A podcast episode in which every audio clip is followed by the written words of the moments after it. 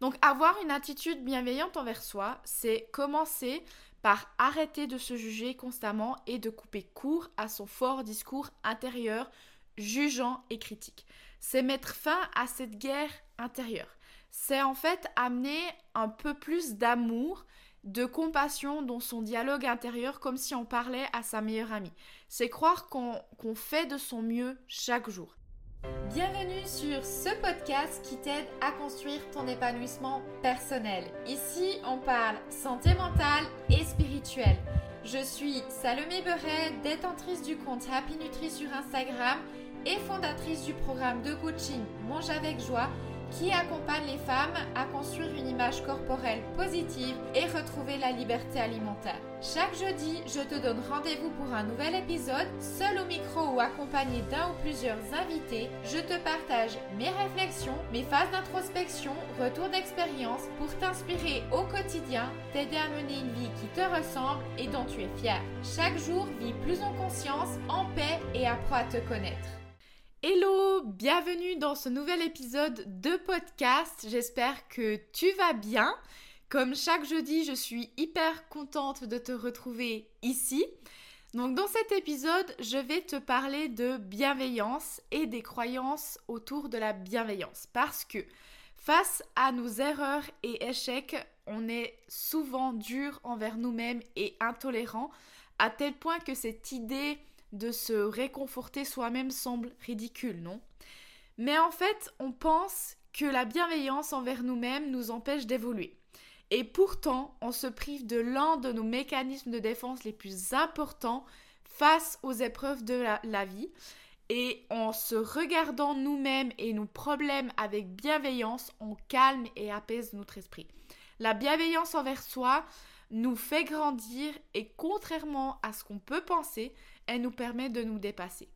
La première question que j'aimerais te poser ici est la suivante. Pourquoi est-ce que tu es si dur envers toi-même? Quelles sont tes croyances autour de la bienveillance?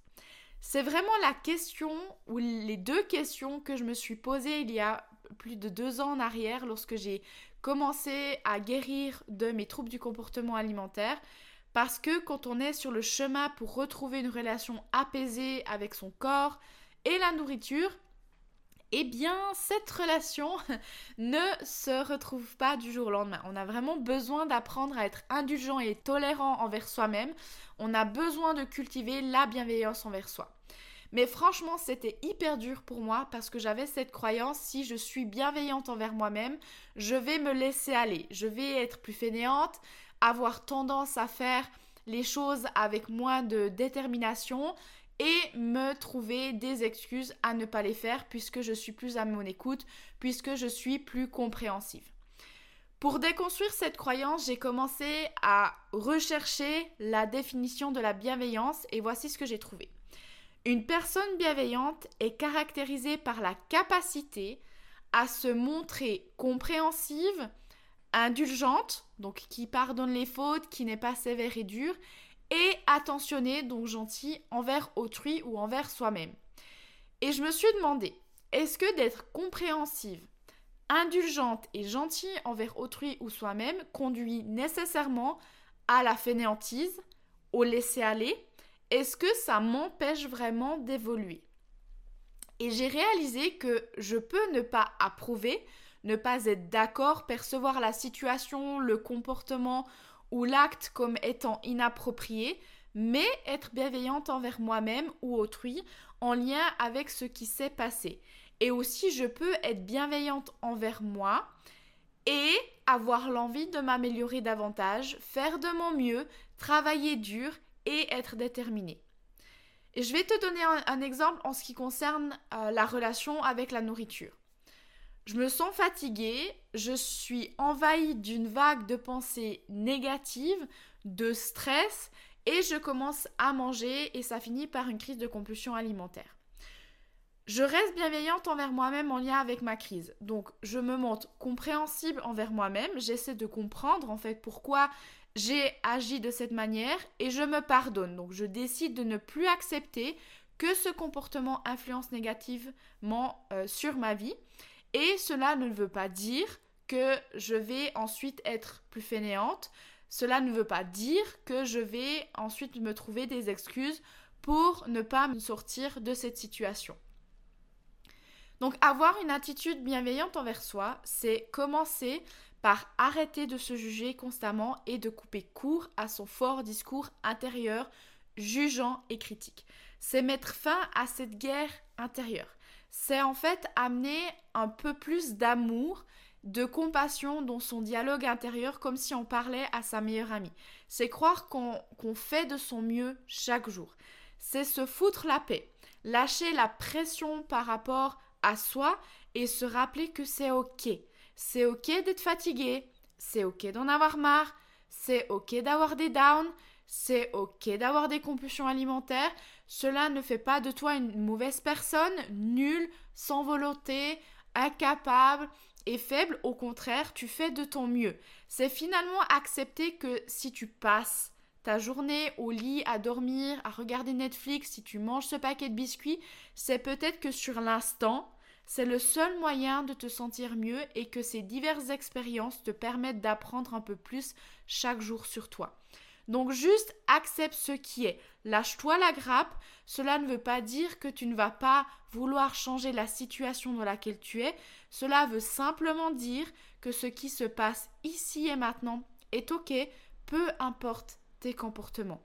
Et n'oublie pas que ce qui résiste persiste. Si tu es dans la résistance et tu ne t'autorises pas à vivre ces moments, à les accepter, cela ne va pas t'inciter en fait à lâcher le contrôle sur la situation et à lâcher prise. Au contraire, tu t'entêtes à percevoir ta situation, par exemple le fait d'avoir mangé ce paquet de biscuits, comme une situation négative, les émotions que tu ressentiras comme le mépris, euh, la culpabilité, la mésestime de toi persisteront et par le même fait, tu persisteras à revivre la même situation. Tu vas compulser à nouveau, voire intensifier tes compulsions alimentaires en adoptant l'état d'esprit du foutu pour foutu.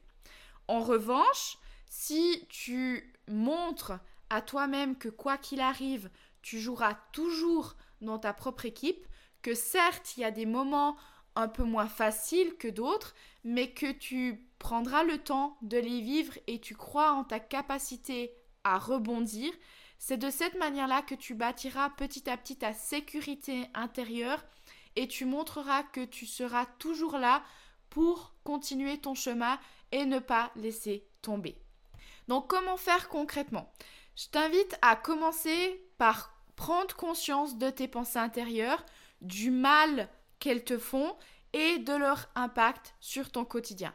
Donc observe-toi. Et cela en toute bienveillance, sans jugement ni dévalorisation, parce qu'il ne s'agit pas ici de rajouter une souffrance euh, supplémentaire en te sentant coupable, méprisable, d'entretenir ce genre de pensée, non. Mais vraiment, au cours de ces prochains jours, observe-toi, inscris 10 pensées dénigrantes qui te trottent dans la tête à propos de ton corps, à propos de ton alimentation ou à propos de tout autre sujet pour lequel tu te dénigres. Et ici, je peux te donner un exemple de pensée automatique et dénigrante. Par exemple, je n'ai aucune volonté et je suis incapable de me contrôler. La deuxième étape consiste à te réconforter à la place, à être gentil et bienveillante envers toi, t'apporter du soutien et de la considération. Donc reconnais que ta souffrance est difficile plutôt que de te flageller pour cette souffrance. Essaye de te parler comme si tu parlais à ta meilleure amie. Donc ça signifie d'accepter ta douleur et d'essayer de la soulager en ayant les mêmes phrases que si c'était une personne proche de toi qui serait dans cette même situation. Tu peux aussi utiliser les affirmations positives, euh, des mots positifs pour t'aider à t'adresser de manière bienveillante et non violente. Et enfin, rappelle-toi que tu fais de ton mieux chaque jour. On est humain. Donc tu as un travail ou peut-être tu étudies, tu as une famille, tu es peut-être maman.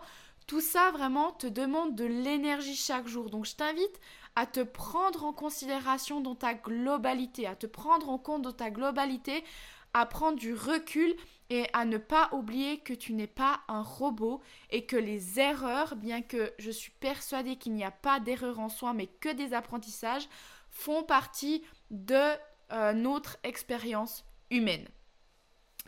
Voilà, mes quelques mots vraiment pour conclure, c'est sois indulgent et tolérant envers toi-même.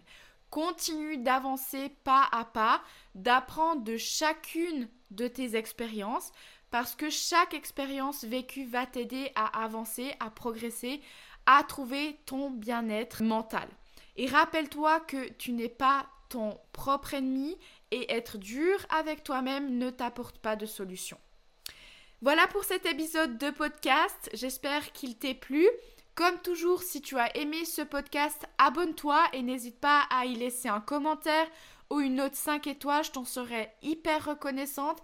Ça va vraiment m'aider à diffuser ce podcast un maximum.